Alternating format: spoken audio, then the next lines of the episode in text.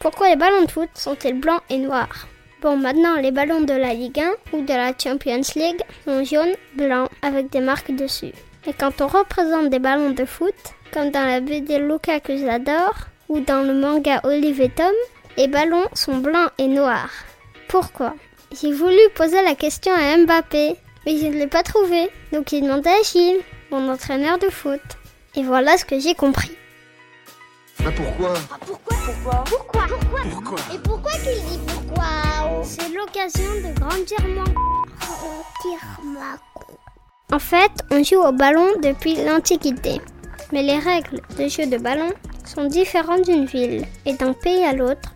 En 1848, au collège de Cambridge, sont inventées les règles du football. Football, c'est de l'anglais. Foot veut dire pied et ball veut dire ballon. Ouais. Ok, merci Didier. Super. En 1863, une association va uniformiser les règles du football.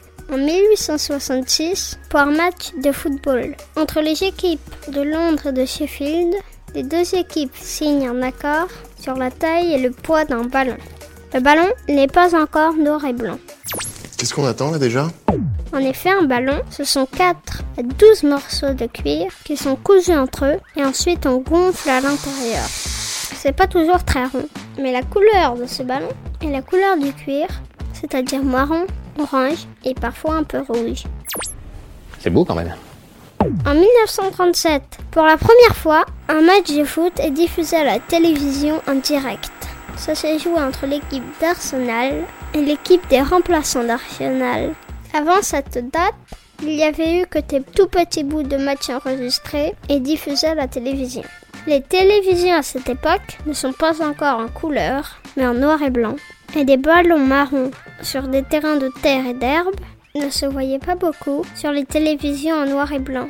En 1950, on se met donc à peindre les ballons en blanc pour mieux les voir.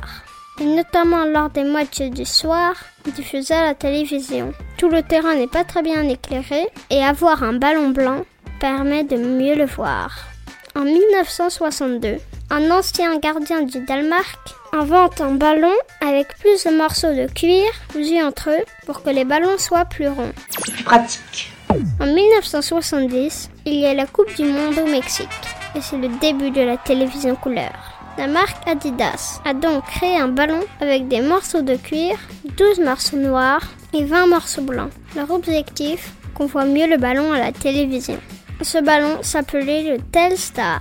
Telstar, c'est comme star de la télé. Et pour cette Coupe du Monde, il n'y avait que 20 ballons pour tous les matchs. Mais avec tous les matchs diffusés à la télévision, ça fait beaucoup de publicité pour ce ballon. Adidas a vendu 600 000 Telstar dans ses magasins. Ce succès fait que dans les BD ou dans les mangas, quand on dessine un ballon, on le fait en blanc et noir. L'explosion du foot à la télévision et le fait que beaucoup plus de gens aient une télévision à la maison dans les années 70 rend populaire ce ballon. Et ce ballon noir et blanc est resté. Ah, tout s'explique. Même si de nos jours, les ballons de Ligue 1 ou de Champions League sont jaunes, blancs et avec des marques dessus. Voilà, je crois que c'était tout dit. C'est bon, t'as tout compris? Ma